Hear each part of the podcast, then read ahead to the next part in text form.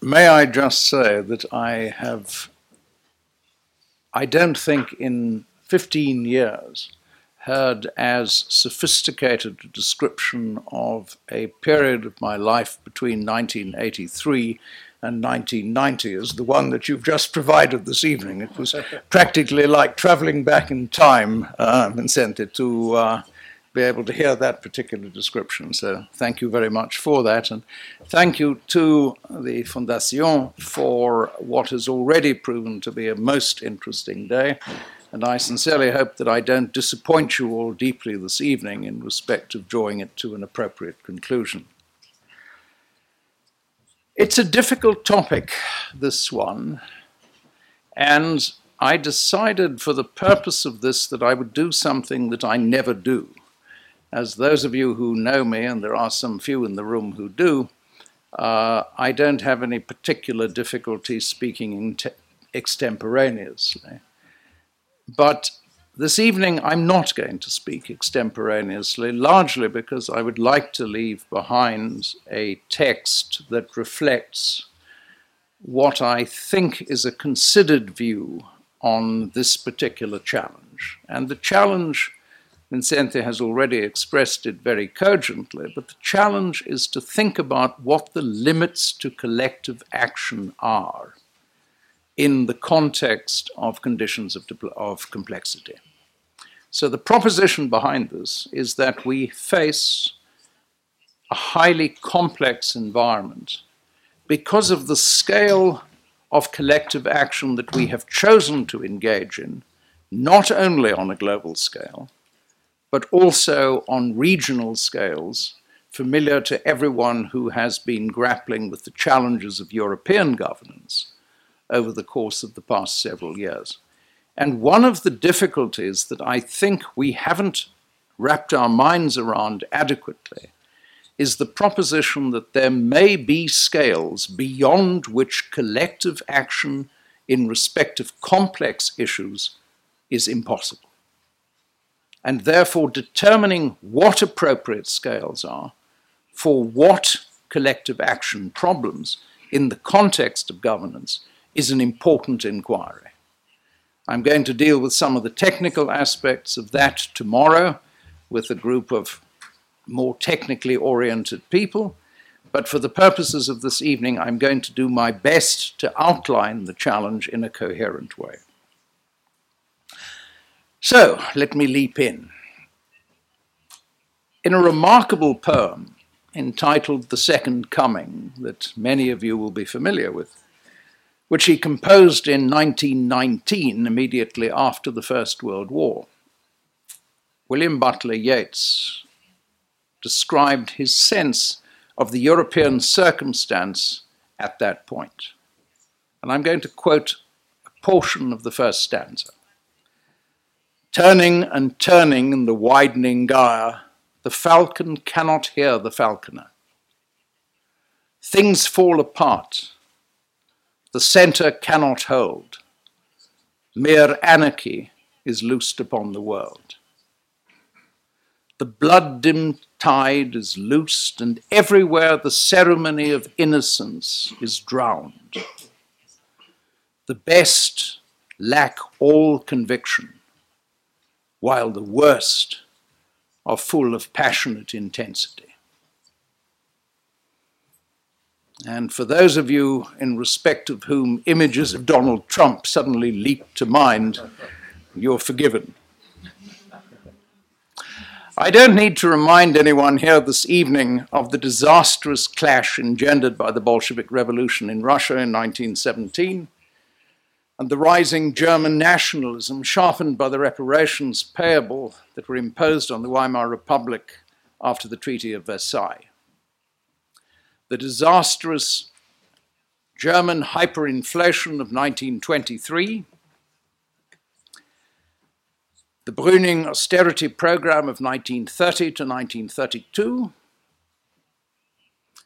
and in the aftermath of the global financial crash, which obviously deepened both unemployment and forced deflation, and triggered the rise of Adolf Hitler and National Socialism in Germany, other forms of fascism in southern Europe,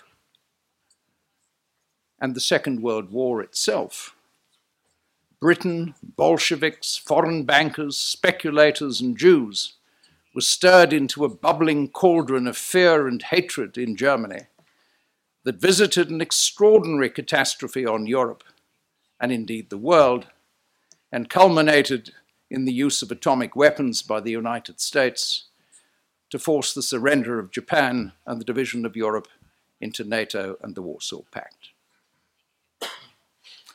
There are echoes, unfortunately, of that time in the currents of the present. With narrow minded actors again pursuing their selfish dreams or tortured fears, heedless of their effects on others. It is a disconcerting moment so soon after our celebration of the 25th anniversary of the destruction of the Berlin Wall, accelerating the collapse of the USSR, the Warsaw Pact, and the Comecon.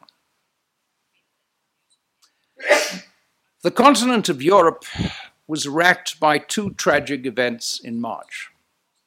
A suicide bombing on a shopping street in Istanbul on its eastern extremity on March 19th, and two terrorist incidents in Brussels, 2,185 kilometers to the west by a Great Circle track, on March 22nd. Even without deep insight into the psychological profiles of the perpetrators, one can say with reasonable certainty that they sought to bring down an order that they revile and that they were persuaded that their ends justified their horrific means. Recent experience of urban terrorism in Europe include the tragic events in Paris on November 13, 2015, London on July 7, 2005, and of course the train bombings in Madrid on March 11, 2004, which killed 191 people and injured nearly 1,800 in the bloodiest terrorist attack in European history. Well before any of us had heard of Al Qaeda, however, or the Islamic State or Daesh, Londoners had suffered at the hands of the IRA, Madrileños and others in Spain from the attacks by the ETA, and Romans and other Italians from those of the NRA. According, according to the Global Terrorism Database, over 16,000 terrorist attacks have taken place in Europe since 1970. Most, it's worthwhile recording, in the decades of the 1970s and the 1980s. And the European experience greatly understands, understates, I'm sorry, the tragedy of humanity. Baghdad, Mosul, and Ramadi are recorded as the most terrorism prone cities, while Afghan, Egyptian, Libyan, Nigerian, Pakistani, and Somali cities are far more vulnerable to devastating violence than any in Europe or the United States. The tragedy of Syria is etched in our minds at present. And while all surely know that Lebanon, Jordan, Indonesia, and many other cities throughout the Muslim world, rather than any in the West, have borne the brunt of jihadi terrorist violence in the past decade. And terrorism is only one of a range of systemic challenges confronting us today. Indeed, terrorism is a symptom rather than a cause. Other matters of great concern to us the flood of migrants into Europe from North and West Africa, the Levant, and Afghanistan, the high youth unemployment and repressed demand and low, even negative interest rates throughout the advanced economies, the hoarding of unprecedented levels of cash and liquid instruments by corporations, and the rise of irresponsible single issue political populism in many Western polities are all symptoms of a number of underlying causes. We need to understand and to address those causes if we're to improve both security and welfare. Meanwhile, many, and perhaps most global problems, from climate change to resource depletion, from pollution to biodiversity loss, from banking crises to sovereign debt crises, from the implosion of fragile states to the proliferation of weapons of mass destruction, are properly to be understood as collective action problems, arising from divergent interests, the inconsistent application of ostensible universal values, and violent socio-cultural clashes. As the human footprint on our planet, moreover, continues to grow, with members of a larger population impacting increasingly on one another and on the environment in which we're embedded, and as the greatest technological transformation since the end of the 18th century forces the reinvention of both employment and education, and raises profound ontological and epistemological questions about what it means to be human, we must find ways to bridge these gaps or face the consequences that Yeats laid out. The pursuit of rational self interest in free markets, the Western operational paradigm since the 1980s, does not lead to socially desirable outcomes in such cases. We need solutions in which the aggregate benefits to humanity will exceed the aggregate costs, even if the cost exceeds the benefit for a limited period in individual cases. In a highly interconnected and interdependent world, we need solutions that can plausibly work to the advantage of most in the generations now alive without destroying or appreciably diminishing the welfare of those who will follow us. So let me explore the implications of that this evening in 10 propositions. The first one the need to manage systemic global risks and to advance global social goods demands better global governance. But the collective action problem becomes patent and acute well before we address alignment of the interests of 193 member states of the United Nations. As tensions in the European Union and even the Eurozone have made clear, divergent interests and misaligned values can frustrate wise decisions in the interests of all at much smaller scales. The tension between the political accountability of national leaders to their citizens and the need for restraint in the interests of collective welfare and intergenerational equity inhibits and can vitiate success.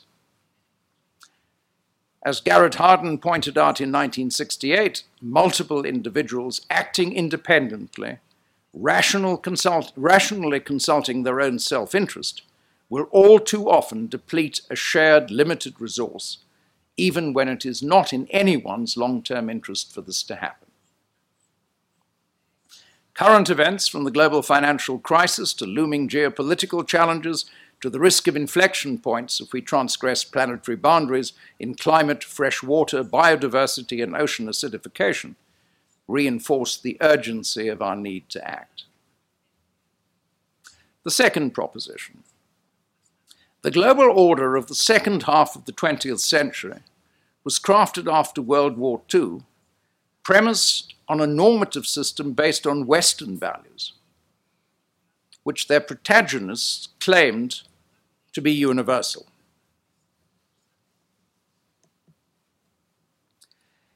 In that proposition, they were, in fact, the products of Western cultural and intellectual tradition, reinforced by the economic principles born of the Industrial Revolution and enforced by the superior, superior firepower of Western armies and navies, both during and after the 19th century. The pillars of global governance, the United Nations and its specialized agencies, the Bretton Woods institutions, and the World and the General Agreement on Tariffs and Trade, later translated into the World Trade Organization, were all crafted on the basis of the needs, interests, and norms of the victorious powers, notably the United States and the United Kingdom. While these norms were challenged by the USSR, the doctrine of mutually assured destruction provided a meta framework that enabled coexistence until the Soviet Union imploded in 1991. The third proposition the sense that Western economic and political norms, defined by Francis Fukuyama as liberal markets and liberal democracy, had triumphed after the implosion of the Soviet Empire, fueled the ethos of globalization and the myth that we were living in a global village. Commenting shrewdly at the time, Henry Kissinger said, For the third time in the 20th century, America proclaimed its intention to build the New World Order by applying its domestic values to the world at large. And for the third time, America seemed to tower over the international stage. Proposition 4 aggressive assertion of the Anglo Saxon thesis of globalization brought an Hegelian antithesis, which both challenged the merits of an integrated global economy that would produce a flat world and asserted the importance of other ethno-cultural and religious identities to challenge the homogenization of humanity in an Anglo-Saxon guise. The anti-globalization movement spawned by the World Social Forum, which peaked at Porto Alegre, having hurled invective and Molotov cocktails at the neoliberal paradigm and its proponents, and demanded the uh, abolition of Bretton Woods institutions. Greater assertiveness by developing world polities in opposing US and EU proposals at the WTO conference in Cancun and the institutionalization of the G20 and the BRICS reflect the more constructive thrust of this movement. Meanwhile, as you can see behind me, the rise of Islamic fundamentalism reflected the renaissance of subnational and transnational identities in a globalizing world. In reaction to a widespread sense of economic exclusion and cultural appropriation. The institutionalization of the BRICS is another, more constructive example of the same trend. The fifth proposition recognizing the need for change in the face of this backlash, we've tried to modify the structure of our social institutions. Change is needed to both the structure and the systems of global governance because the changes wrought to the interstate system by decolonization, globalization, and global supply chains, and to the international system by broadcast and telecommunications technologies, the internet, the World Wide Web, social technologies, and global finance. The global recession brought a new urgency to this. The comforting fiction of a global village has been exposed as intellectual dross. Much of the global economy has been integrated, but the world has neither the sense of community that defines a village, where individuals serve both their personal needs and the collective interest, nor does it have the representative polity that would square the circle between economy and society to enable the global economy to meet the needs of all. The sixth proposition the G8 lack the, the capacity, and the G7 much less, to shape the world economy. Global growth and aggregate wealth have shifted toward the emerging economies. By 2025, the largest emerging market countries will, by forecast, account for more than half of global growth. Companies from these markets will have joined those from the United States, Germany, and Japan in driving globalization and the international monetary system will in all likelihood not be dominated by a single currency. The inclusion of the renminbi in the IMF basket is a first step in respect of this.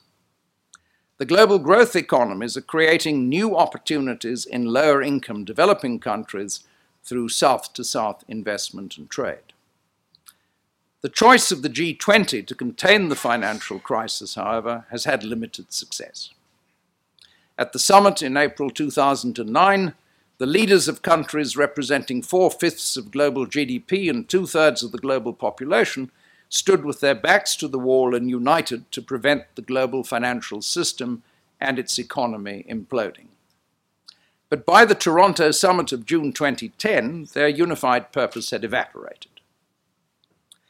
And the summit at Seoul in November that year was wrecked by deep disagreements about China's exchange rate policy and the effects of the second round of quantitative easing by the US Federal Reserve. The seventh proposition this significant shift in economic power from the Atlantic eastwards has had important geopolitical consequences. The military campaigns in Afghanistan and Iraq overstretched the resources of the greatest Western military powers, failed to produce decisive outcomes, and unintentionally changed the balance of power in the area between the Eastern Mediterranean and Central Asia paving the way for the Arab revolts. Widespread sectarian study, uh, struggles were exacerbated by geopolitical competition, eventually prompting Russian intervention in Syria and waves of refugees and economic migrants into the European Union. Washington's smaller military footprint in the Middle East after 2014 and success in the P5 plus 1 in negotiating the Joint Comprehensive Agreement on Iran's nuclear program cries out for comprehensive economic and security arrangements between states on the Arabian Peninsula, the Levant, across the Gulf, and in the Caucasus and Central Asia. There is an urgent need in East Asia for comprehensive arrangements between Japan, China, Russia, and the Koreas. Current tensions in the South China and East China Seas associated with China's rise and on the Korean Peninsula due to Pyongyang's determination to press ahead with nuclear and ballistic missile tests make clear the risks of failure. The eighth proposition efforts to implement meaningful changes to the structure of global institutions and the systems by which they interact have failed in the past and will fail in future unless we clarify and reach agreement on the ends we seek and the norms by which the new system will be governed. These norms must be adequate to meet the challenges of global governance. And they must respect the diversity of cultures and values that characterize humanity. Just expressing it in that way makes clear how difficult it will be. The ascendance of Asian powers with deep reservoirs of historical experience and literate high cultures makes challenges to the norms of international exchange imposed over two centuries of Western dominance understandable and indeed inevitable. China's history is not that of Western Europe. the complexity of the social and economic systems we've created and the nonlinear ecosystems in which we're embedded exceed our understanding and our ability to manage their workings. This has exposed our policy weaknesses, undermined acceptance of Western norms, and encouraged emerging powers to rely on their own cultural precepts to manage their economies and societies and conduct their international relations. It has also put Western polities under considerable domestic stress, further lowering participation in national elections throughout Western Europe and the United States, and fueling the rise of alternative parties and populist anti establishment candidates. Surveys of the opinions of millennials, those with birth years from the early 1980s to the early 2000s, suggest disenchantment with both the political systems of their elders and the values that these reflect. A new normative framework comprising the rules by which states will be bound will have to take account of the values of different cultures and the interests of leading states. Ninth proposition culture is the context for the social production of meaning. The phrase comes from Clifford Geertz, and it's an extremely important insight into the meaning of culture. It is the context for the social production of meaning. The diversity of values in different societies is well known, but so is the similarity of some. Security, dignity, opportunity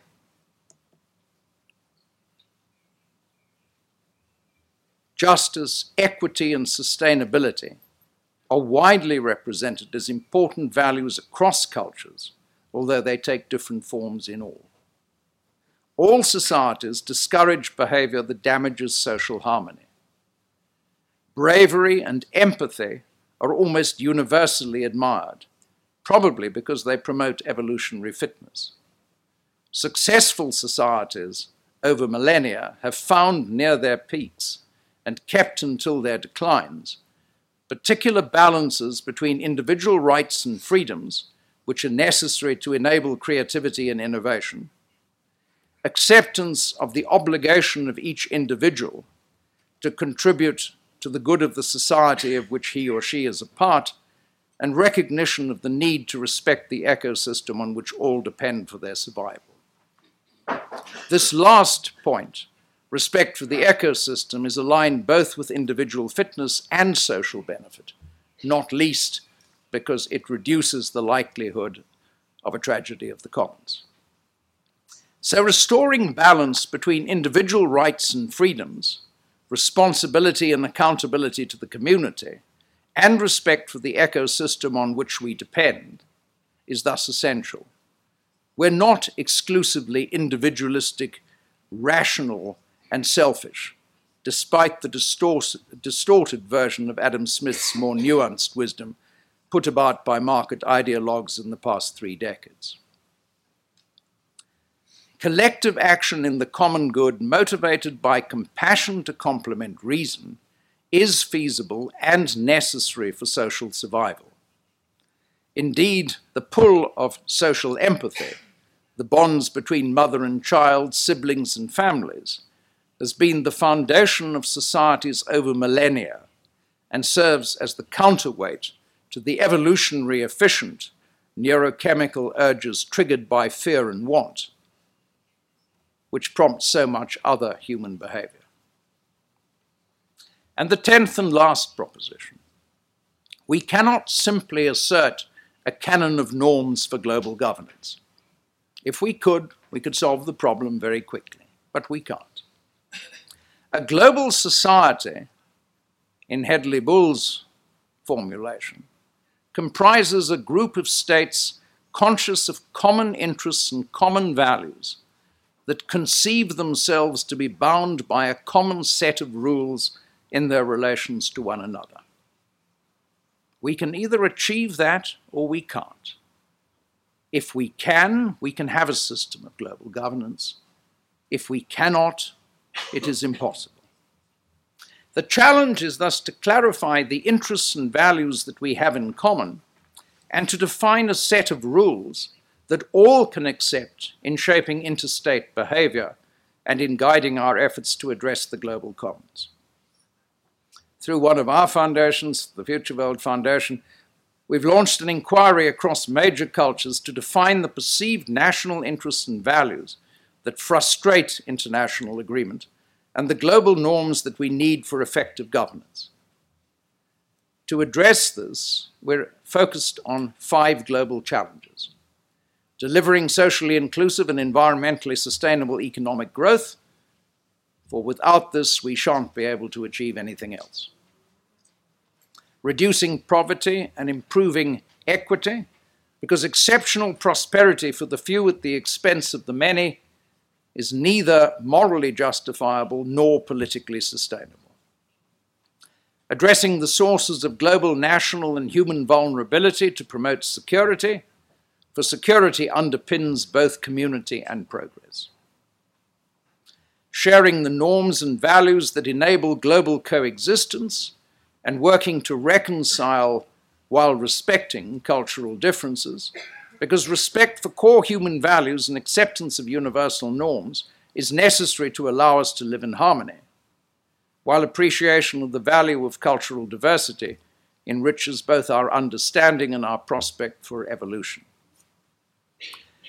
And lastly, improving the quality of global governance and its institutions. For most of the challenges that we face in a highly connected world cannot be resolved in any other way.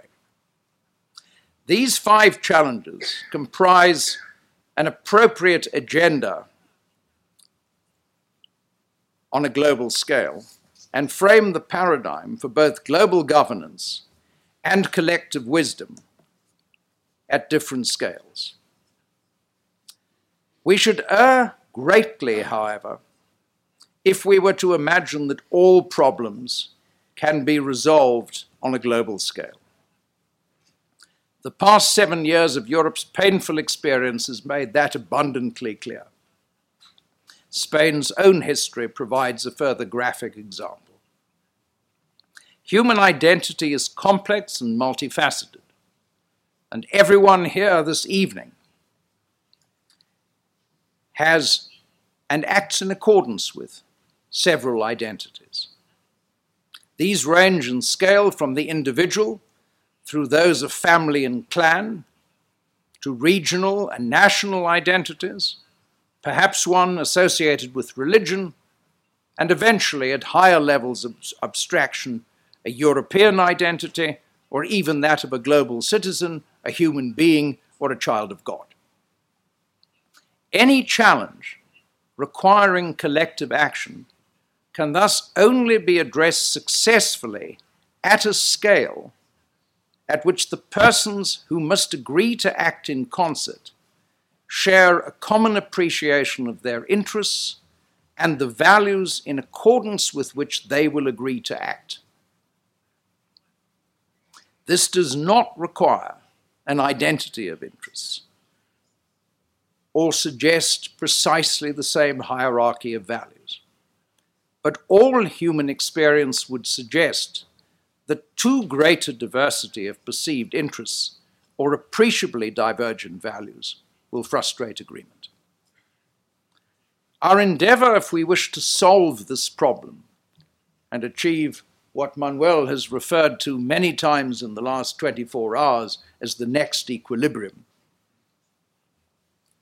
can only be achieved if we define the focal areas for transnational governance, clarify the interests and the values that frustrate collective action at those levels, and define normative frameworks that can overcome these barriers at different transnational scales.